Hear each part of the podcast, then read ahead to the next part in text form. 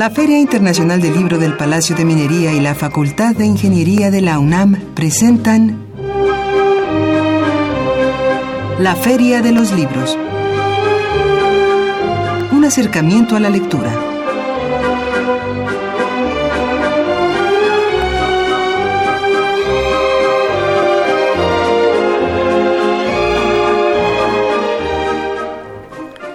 Hola, ¿qué tal? ¿Cómo están? Muy buenas tardes, tengan todos ustedes. Bienvenidos a una emisión más de la Feria de los Libros. Gracias por iniciar semana con nosotros. Mi nombre es Elías Franco, los saludo con el gusto de siempre y los invito a que nos acompañe en los próximos minutos aquí en la Feria de los Libros. Como cada semana, tenemos bastante información que compartir con ustedes. Por supuesto, tenemos nuestro libro, nuestro libro semanal en voz de eh, pues los autores, tenemos a una gran invitada, pero antes de comentar qué tendremos en los próximos minutos, permítame recordar nuestras vías de comunicación. Llámenos al 55 36 89 89. Síganos en nuestra cuenta de Twitter en arroba ferialibros y por supuesto los invitamos a seguir también esta transmisión eh, a través de nuestro Facebook oficial La Feria de los Libros y por supuesto recordar que puede seguir esta transmisión también vía internet en www.radio.unam.mx y si usted desea enviarnos comentarios, sugerencias, opiniones más extensas, lo puede hacer a nuestro correo electrónico que ponemos a su disposición. Eh, la cuenta es la feria de los libros. Eh, les recordamos también si usted desea eh, conocer todo lo que la Feria del Libro del Palacio de Minería está preparando, le invitamos a visitar su página web. tome nota filminería.unam.mx y también los invitamos a descargar los podcasts de esta emisión y de emisiones anteriores en www.radiopodcast.unam.mx y bien pues esta tarde vamos a hablar sobre un gran libro lleva por título Manuscritos Mexicanos Perdidos y Recuperados. Eh, pues este es un libro compilado por Clementina Batoc, Rodrigo Martínez Barax y Salvador Rueda Smithers. Ellos son los compiladores y aquí en la mesa de la Feria de los Libros nos va a acompañar la doctora Clementina Batoc para darnos los pormenores de todo lo que abordan en este gran texto en el que participan muchas otras personas más, eh, investigadores eh, de... Eh, investigadores, ahora sí que expertos en el tema, vamos a descubrir de qué manuscritos se tratan, así que los invitamos a que se quede con nosotros. También tendremos nuestra cápsula de vasos comunicantes, de aforismos de lenguaje y por supuesto no se puede perder nuestras recomendaciones de cartelera de actividades en torno al libro y la lectura para esta semana.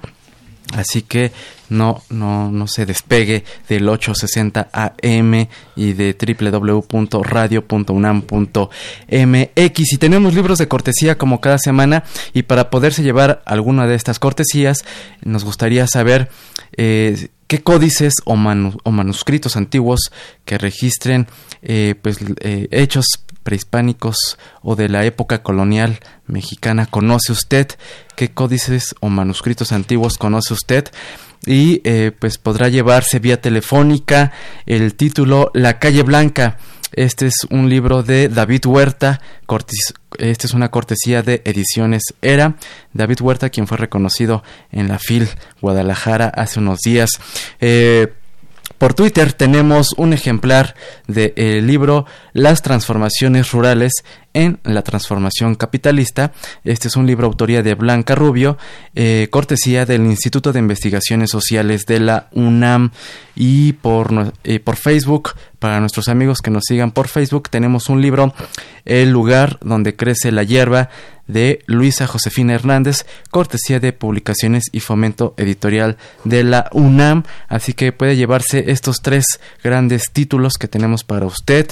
Eh, la calle Blanca de David Huerta vía telefónica, por Twitter Las transformaciones rurales en la transformación capitalista y por Facebook El lugar donde crece la hierba de la autoría de Luisa Josefina Hernández y solamente nos tiene que compartir qué códices o manuscritos antiguos eh, conoce y que registren pues episodios, grandes episodios de nuestra historia mexicana en el periodo colonial.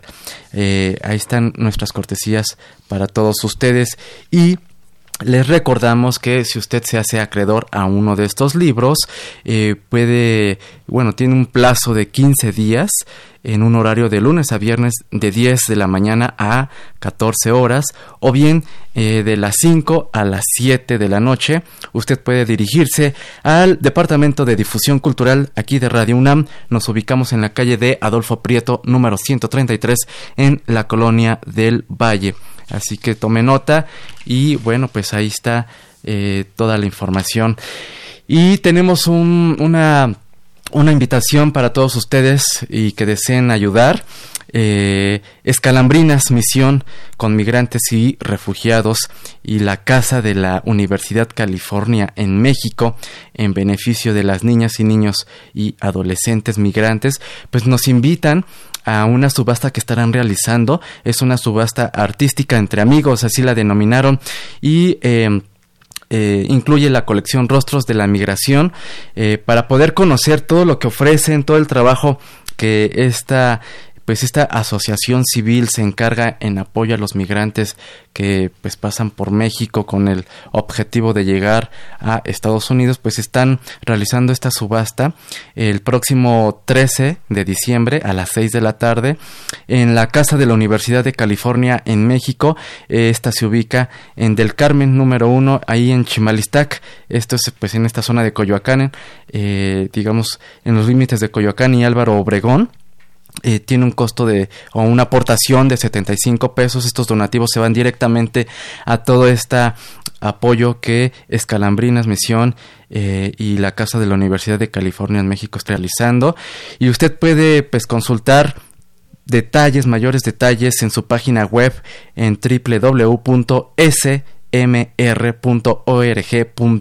MX y por supuesto el teléfono 53 41 25 97, repito, 53 41 25 97. Pues ahí la invitación a esta subasta artística entre amigos eh, para apoyar la labor que realiza la Casa de la Universidad de California en México. Hacemos una pausa y regresamos con nuestra invitada que ya está aquí en la mesa de la Feria de los Libros.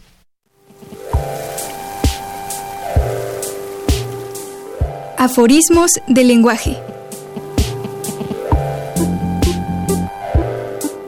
Sepa la bola. ¿Alguna vez recurriste a la expresión sepa la bola para zafarte de un problema, una travesura o simplemente evitar dar explicaciones sobre un tema?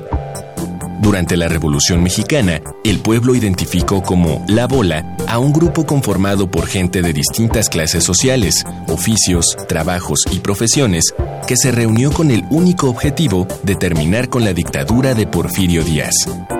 Destrozos, saqueos y manifestaciones fueron algunos de los actos que realizaron para derrocar la dictadura porfirista Así, cuando se desconocía a los responsables de cualquier disturbio o alboroto, la gente aludía a la bola como los artífices de semejante catástrofe.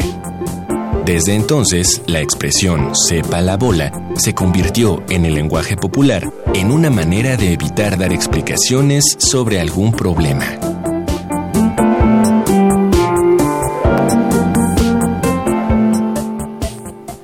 Estamos de regreso en la Feria de los Libros, escuchamos nuestros aforismos del lenguaje Sepa la Bola y damos la bienvenida a Clementina Batok. Ella es doctora por la UNAM, especializada en estudios sobre las crónicas novohispanas de tradición indígena, novohispana y andina, Dora en la Dirección de Estudios Históricos del Instituto Nacional de Antropología e Historia. Ha publicado en revistas especializadas en Alemania, Estados Unidos, México, Brasil, Argentina, Japón, España y Perú ha coordinado eh, pues libros, diversos libros colectivos, eh, por ejemplo acerca de la desmemoria y su construcción en Mesoamérica y los Andes, en coordinación con Sergio Bota. Esto fue en 2015. Mudables representaciones, el indio en la Nueva España, a través de crónicas, impresos y manuscritos, en coordinación con Berenice Bravo Rubio, esto en 2017. Y lo múltiple y lo singular, diversidad de perspectivas en las crónicas de la Nueva España, en coordinación con Luis Barjau, esto en 2018. Y ahora la doctora Clementina Batuk, eh, pues eh, junto con Rodrigo Martínez Barax, Salvador Rueda Smithers, compilan este libro, este gran libro publicado por, por el INA, Manuscritos Mexicanos Perdidos y Recuperados. ¿Cómo estás, Clementina? Muy buenas tardes. Qué gusto recibirte aquí en la Feria de los Libros. Hola Elías, ¿qué tal? Muy buenas tardes. Muchas gracias por nuevamente invitarme. Al contrario. A un programa muy querido. Muchas gracias. Muchísimas gracias por la invitación. Eh, pues este es un gran libro, Manuscritos Perdidos y Recuperados. Para todos aquellos que nos preguntamos de qué manuscritos se tratan, ¿cuáles son estos manuscritos que abordan en este libro y cómo fue que se recuperaron? Bueno, la, historia de, este libro es, eh, creo que es una historia muy importante para, para todos los mexicanos, para todos los mexicanos, porque nos habla de la historia de México no solamente del siglo XIX, sino también nos habla de la historia del siglo XX y XXI. Claro. Eh, los manuscritos, y por eso el título del libro que compilamos con estos dos queridos colegas, eh, es la historia, es la, se reúne una serie de trabajos que ahora después voy a contar un poco más con especialistas internacionales de nuestra universidad, de otras instituciones que, que aportaron, que donaron, que se dieron, y tiene que ver con una historia del siglo XVIII, estamos hablando del gran erudito novohispano, nada más ni nada menos de don Carlos Sigüenza y Góngora, el hombre que tenía aparte la biblioteca más importante de la Nueva de España. De la época, así es. Y estos tres tomos que en el siglo XIX salen de nuestro país, que van a ser intercambiados por unas Biblias, es en época de, mora, en el siglo XIX, van a estar en Inglaterra hasta el 2014 que en el 2014 aparecen casi, casi podríamos decir eh, provocativamente para México a, entrar en una disputa internacional, porque van a entrar por Christie a, una subasta. A una subasta donde interviene el gobierno de México, donde interviene el doctor Miguel León Portilla, Así es. Y se compra, México lo compra, lo compra, ah, lo compra México, el, Estado mexicano por parte del Instituto Nacional de Antropología e Historia y regresan a casa, ¿no? Esta es la idea de regresar a casa, estos tres tomos, solamente estos tres tomos de la biblioteca de Carlos Sigüenza y Góngora, que son unos tomos magníficos. Así es, y que en el 2014, justo para celebrar el aniversario del instituto, eh, estos tres tomos ya una vez recuperados y que el Estado mexicano los, los, los recupera, los tiene, eh, pues eh, se realiza una exposición. Allí estuvieron estos manuscritos. Sí, estuvo uno de los tomos expuestos y una, un folio, una página muy especial que es eh, como inicia la crónica Mexicazul, pero con la mano de uno de los grandes cronistas de Chalco, Amecameca. Así es. Estoy hablando de por todos nosotros conocidos Chimalpain. Era una versión que no conocíamos, no, no teníamos idea que existía. Y no solamente en estos tres tomos tenemos eh, la mano de Chimalpain, sino que tenemos para sorpresa de muchos investigadores, esto que don, don Edmundo Gorman sospechó, y es una de sus obras privilegiadas, 10 años de trabajo tuvo el doctor Gorman, en esto que son las, en las obras de otro gran, pero ahora Colwa, es decir, de... Sí. Estoy hablando de Alves Clisochil. Esas obras que eh, Don, Don O'Gorman compiló, pero él no las conocía, no conocía este manuscrito. Eh, ahora los tenemos aquí en México, están en este, en este, en esta, en este volumen, el volumen 2, y es por primera vez que los tenemos, digamos, de regreso a casa, como digo yo, los tenemos aquí en México y realmente con una tarea que realmente uno reconoce aparte de la labor del doctor O'Gorman. Estoy hablando de la década de los 70. Bueno, ahora puedo platicar también de qué otras obras hay, porque Tristemente, estos tres volúmenes fueron mal llamados en un primer momento como el Códice Chimalpan. Exactamente, ya eso iba. Que nos platicaron un poco sobre qué hechos, a grosso modo, porque pues es, muy extenso, y también está este libro para que todos los amigos que nos escuchan se acerquen a, él, pero eh, si nos pudiera eh, eh, exponer brevemente qué hechos registran estos documentos. Sí. mira, este, este, esto, estos tres volúmenes, y por eso se, yo decía, recién te comentaba de que mal llamados coheses Chimalpain, se pensaba que nada más era la obra de Chimalpain, porque se ve la mano de Chimalpain.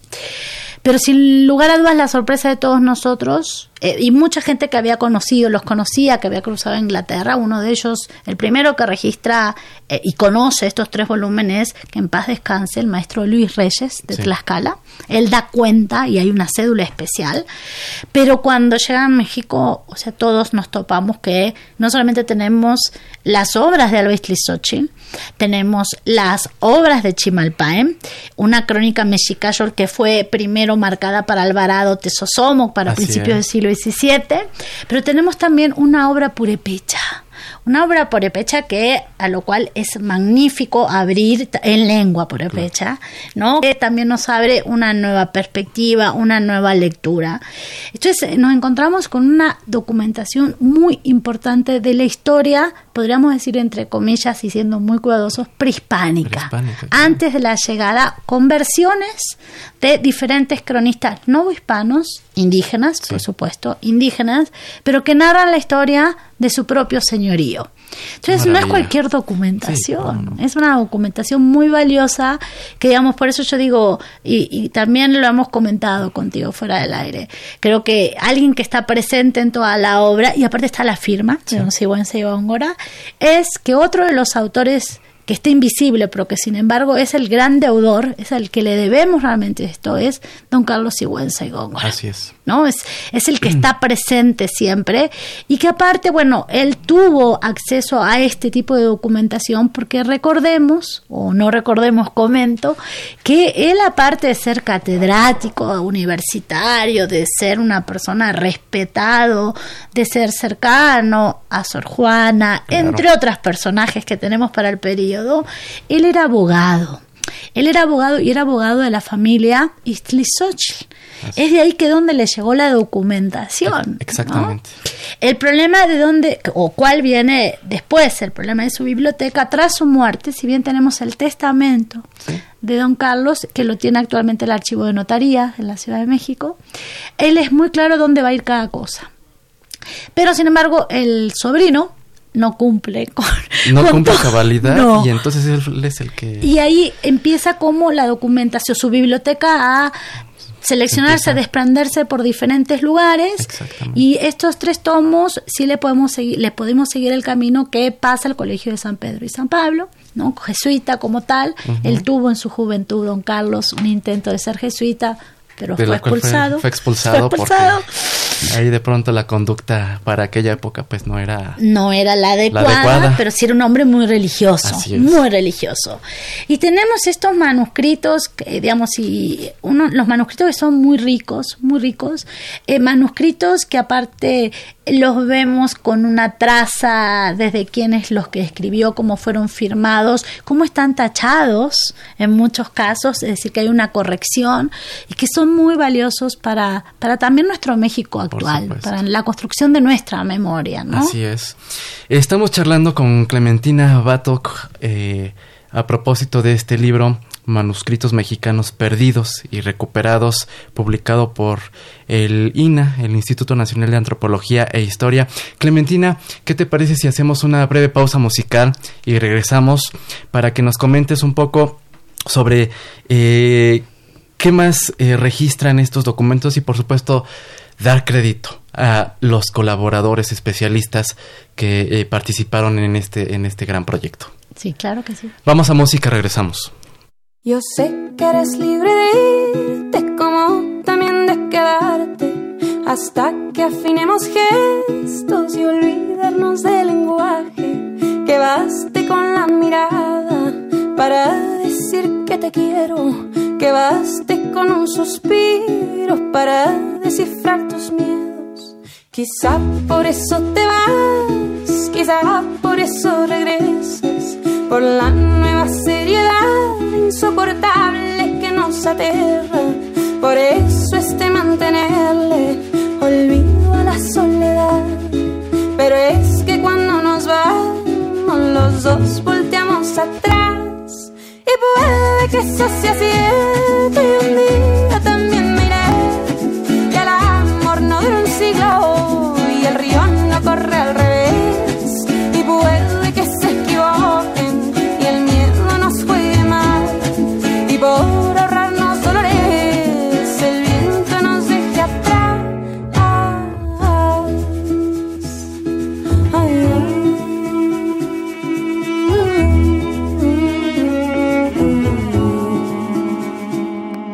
Yo sé que seguro encuentras un beso que sepa igual a mis labios que ahora te nombran, quedito para no afrontar.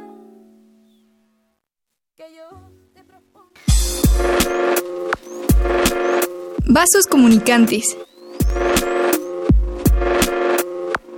Sin duda, la Guerra de las Galaxias se ha convertido en referencia obligada al momento de pensar en naves espaciales o tecnología futurista. Pero en 1960, ¿quién se hubiera imaginado autos voladores, sentencias por crímenes aún no cometidos o realidades distópicas en las que las potencias del eje ganaron la Segunda Guerra Mundial? La narrativa del escritor estadounidense Philip K. Dick marcó un hito al plasmar todas estas inquietudes en sus novelas.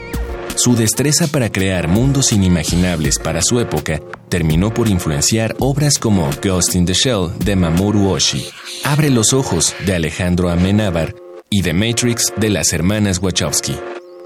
En las películas Blade Runner, Minority Report o The Man in the High Castle, se hace presente el legado de K. Dick en el plano de la ciencia ficción y la construcción de un puente infranqueable entre la literatura y la narrativa cinematográfica.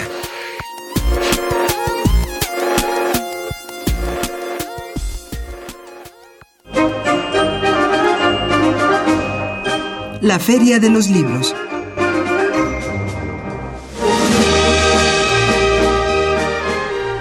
Estamos de regreso en la Feria de los Libros, escuchamos algo de música a cargo de Silvana Estrada y un fragmento de este tema que lleva por título Carta de Silvana Estrada aquí en la Feria de los Libros. Estamos charlando con Clementina Batok sobre estos manuscritos mexicanos perdidos y recuperados que estoy seguro que usted ya ya ya, ya, ya se antojó, ya se interesó, en verdad es una gran recomendación y amablemente nos trajeron dos ejemplares, pero por lo pronto vamos a obsequiar ahorita en vivo aquí al aire un ejemplar de este gran título. Y eh, Clementina, ¿qué te parece si para la primera persona que se comunica al 55 36 89 89 y nos mencione el nombre de esta figura o hispana que ya lo comentaste, el nombre de la persona que poseía estos, estos escritos y que en su testamento ahí los dejó?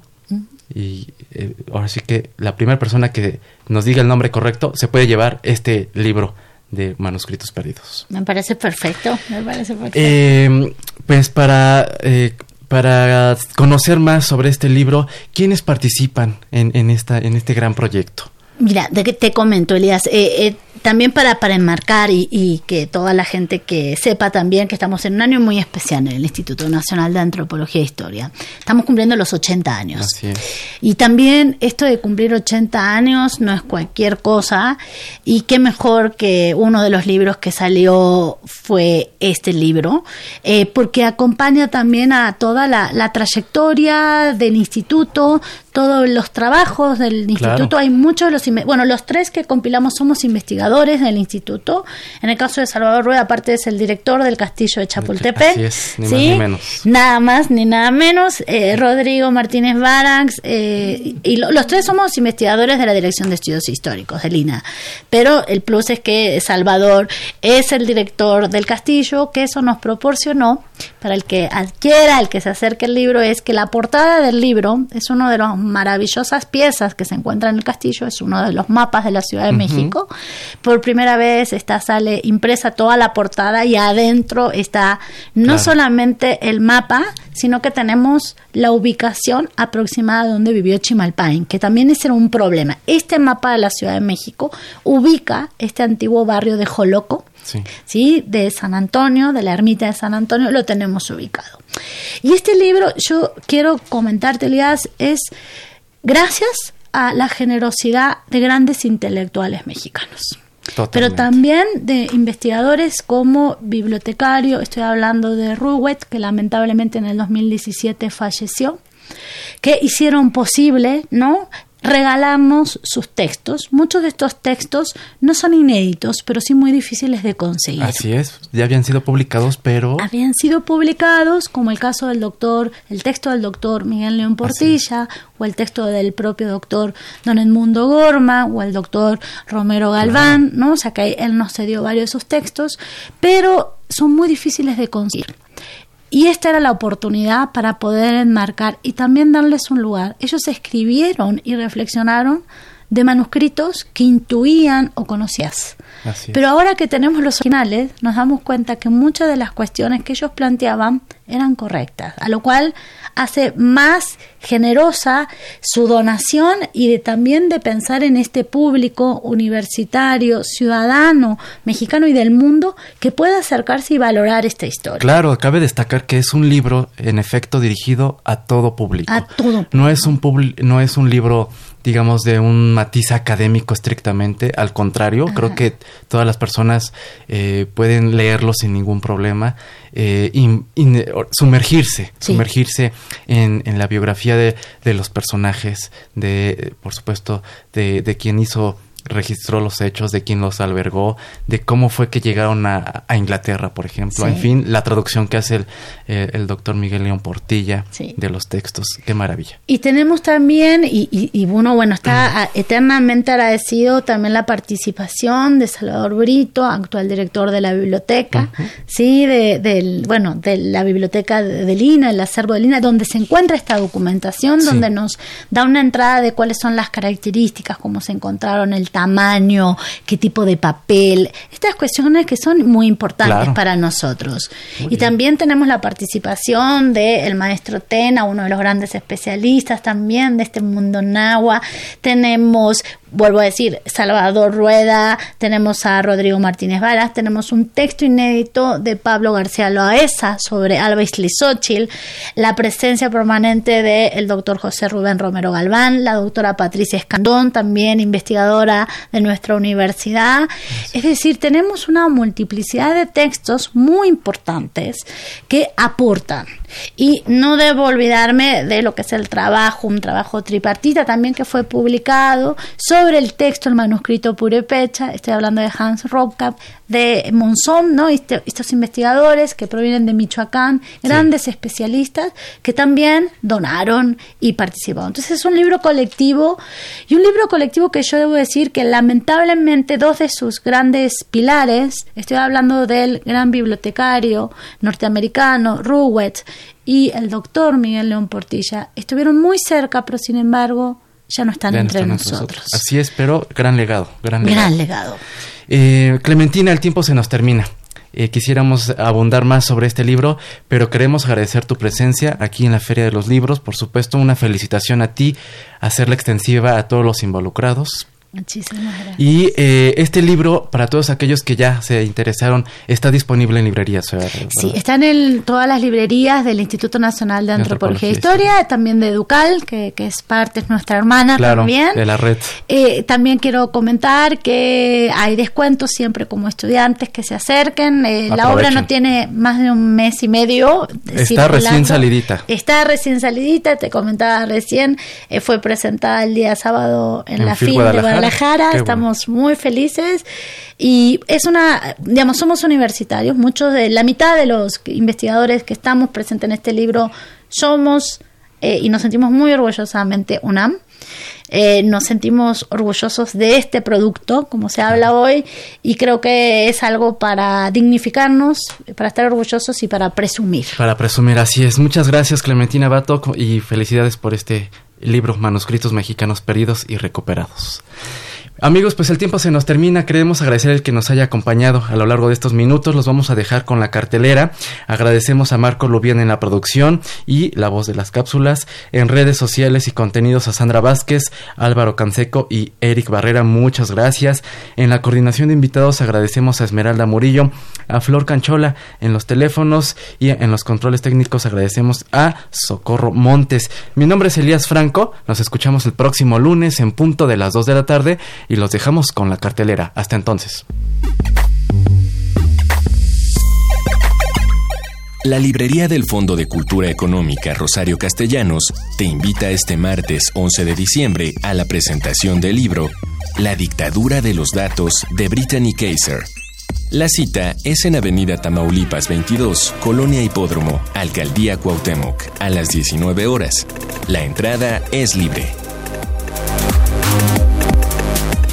Bunco Roma Condesa te invita este viernes 13 de diciembre a la lectura libro El increíble niño come libros, enfocado a lectores de 6 a 8 años. La cita es en punto de las de 30 horas en Orizaba 37, Colonia Roma Norte. La entrada es libre. Cuadribio Ediciones y Galería BIS te invitan a su sexto aniversario la cita es este sábado 14 de diciembre de 17.30 a 23 horas en la Galería BIS, ubicada en Xola 1662. La entrada es libre. Para consultar el programa de actividades completo, visita la página de Facebook de Cuadribio Ediciones.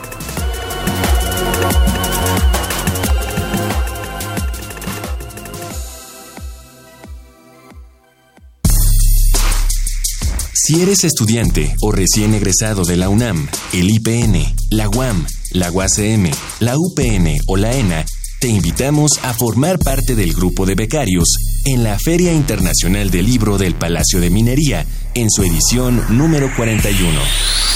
Entra a www.filminería.unam.mx y conoce la convocatoria y requisitos completos. Ofrecemos remuneración económica. Te esperamos. Feria Internacional del Libro del Palacio de Minería. Más libros, más libres.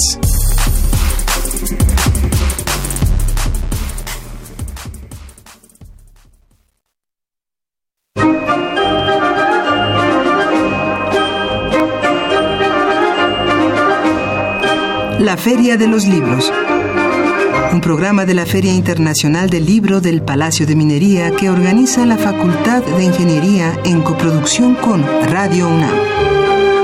Idea original Fernando Macotela.